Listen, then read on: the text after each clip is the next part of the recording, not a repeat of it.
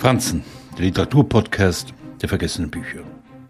Eine schmale Novelle aus dem Norwegischen, erschien in der Übersetzung von Hinrich Schmidt Schenkel 2003 im Mara Verlag. Das ist Alice von John Fosse. Wer den Theatermann bis dahin nicht kannte, begegnete in ihr einem Autor, der sich dem Minimalismus verschrieben hatte. Seine Geschichte der Singe ist sprachlich nicht üppig ausgestattet. Sie unterliegt dem Skalpell eines Autors, der alles Überflüssige wegstreucht. Warum sollten Sätze sich schmücken, wenn es auf den sprachlichen Kern ankommt? Ein deutscher Kritiker befürchtete gleich, dass dies aufgrund der monologischen Sprachschleifen eine Sackgasse sein könnte.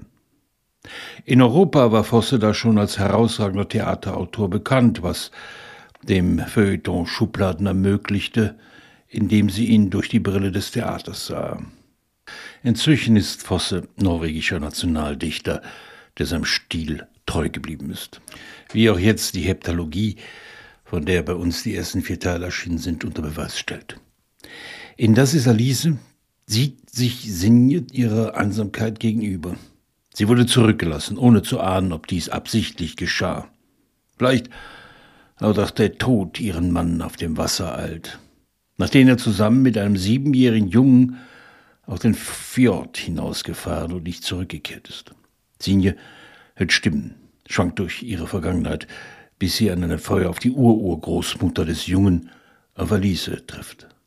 Auch in deren Leben gab es einen Mann, der nicht vom Fjord zurückgekommen ist. So knüpft Fosse über die Generation hinweg ein Band, das der Melancholie und Tristesse verfallen ist. Es bewegt sich nicht viel und doch ist jedes einzelne Leben so reich an Eindrücken, dass es nicht viel mehr zu sagen gibt. Es entsteht ein Sog, der im norwegischen Original durch die verschiedenen Dialekte verstärkt wird. Fosse ist der Autor der Vergeblichkeit, die es trotzdem durchzuhalten gilt.